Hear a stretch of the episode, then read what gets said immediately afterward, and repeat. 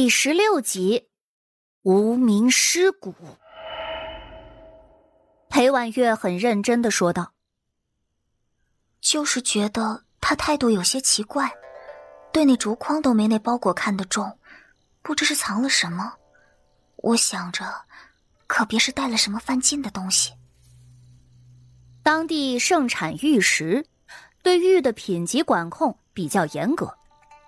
裴婉月这话。”无疑就是告诉卢氏，谢桥那包裹里头啊，放的极有可能是不能在百姓之间流通的玉料。卢氏心头一跳，他没有那么大的胆子吧？裴婉月十分不解的说道：“可姐姐遮遮掩掩，明显就是不想让别人看呀。若不是违禁的东西，怎么会如此呢？”那要不等你姐姐回来的时候问问她就好了。娘，若真是什么违禁的东西，她怎么可能会承认？卢氏怔了怔，发了一会儿的呆。过了片刻，他一把握住裴婉月的手。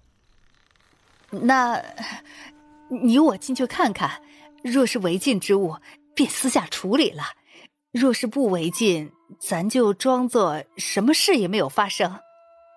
姐姐会不会生气啊？若是真的违禁了，那便是生气也该骂醒的。他爹当了那么多年的土匪，好不容易才走上了正路，若是被他给拖累了，咱们一家子都没有好下场。卢氏非常的坚定，说完便带着裴婉月一起去了隔壁的房间。万婆子和春儿都被谢桥打发去买东西了，这会儿人也都不在。卢氏直接让客栈的小二开门。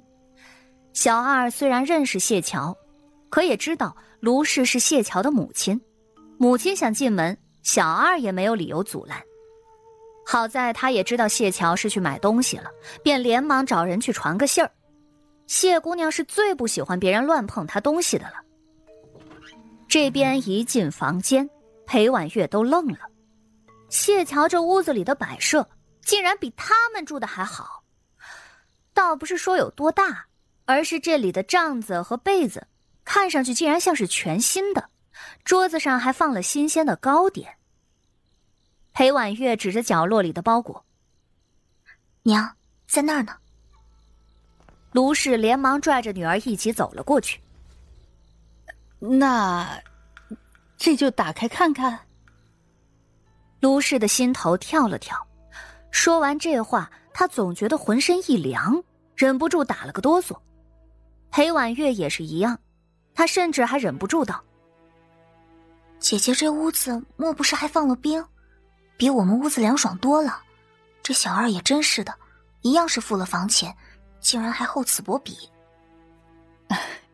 你若是觉得热的话，回头让小二在咱们屋子里也放些冰。”卢氏倒是十分的舍得。裴婉月调皮的笑笑，还是娘疼我。旁边飘着的阴魂都要气死了，他黑漆无光的眼睛直勾勾的盯着这两人，身上一阵阵的凉气冒出来，头都要伸到裴婉月的脖子里了，恨不得一口将这脖子咬断一样。可惜，裴婉月毫无知觉。只见他蹲下身，然后一点点的。将谢桥那包裹打开，一个布角掀开，又一个布角，一声尖叫穿透而出，险些震破了耳朵。裴婉月整个人向后一倒，连连的后退，瞬间一层冷汗刷刷流下。他一手颤抖着指着那白光光的骨头，不停的抖着。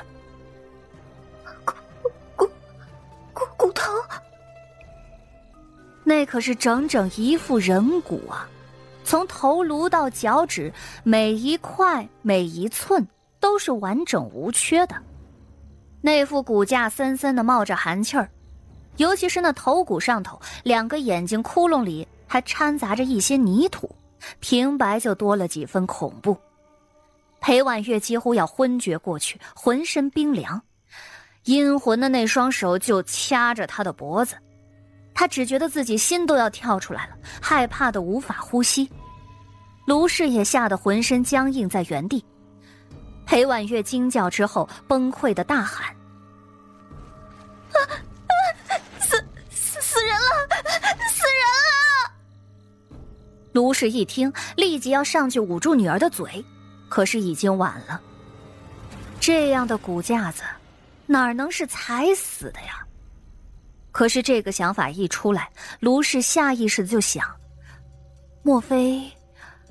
莫非这是谢桥早些时候杀死的人，如今想要一起带回京城的？可这也不合理呀！这么胆大包天的将一副尸骨放在屋子里，哪家的大家闺秀能做出这种事儿？看着已经阻拦不及，卢氏也只能连忙安慰女儿。而此时客栈里的人听到尖叫，纷纷都涌了过来。周侍卫得令后。也带着几个人将此地围住，进来问道：“何人惊叫？发生了什么事？”裴婉月那眼泪珠子跟豆子一样，不停的掉下来，砸在地上。她抽泣着说：“ 姐，姐姐姐的包裹里有尸体。”周侍卫闻言看了过去，呃。他呆了呆，他倒是很淡定，毕竟这副骨头也不是第一回瞧见了。令姐是谢姑娘吧？那阴魂这会儿的双眼都是一片血红，气的，阴风一阵一阵穿堂而过。就就是姐姐，她她是不是杀人了？好可怕，好可怕呀！裴婉月一边说，头都埋进了卢氏的怀里。周侍卫揉了揉脑袋：“哦，这个不是他杀的，这只是一副路边的无名尸骨。谢姑娘将其带回来，是为了找个合适的地方安葬。昨儿他们可是亲眼看见谢桥挖尸体的。”无无名尸骨。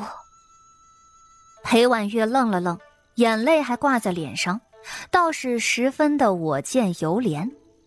可是周侍卫总觉得他这副娇弱的样子和谢半仙那是没得比。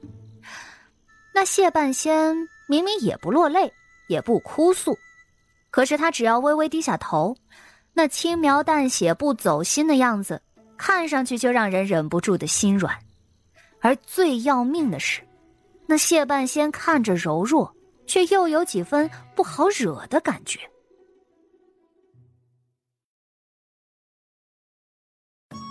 本集就播讲到，感谢您的收听。去运用商店下载 Patreon 运用城市，在首页搜索海量有声书，或点击下方链接听更多小说等内容。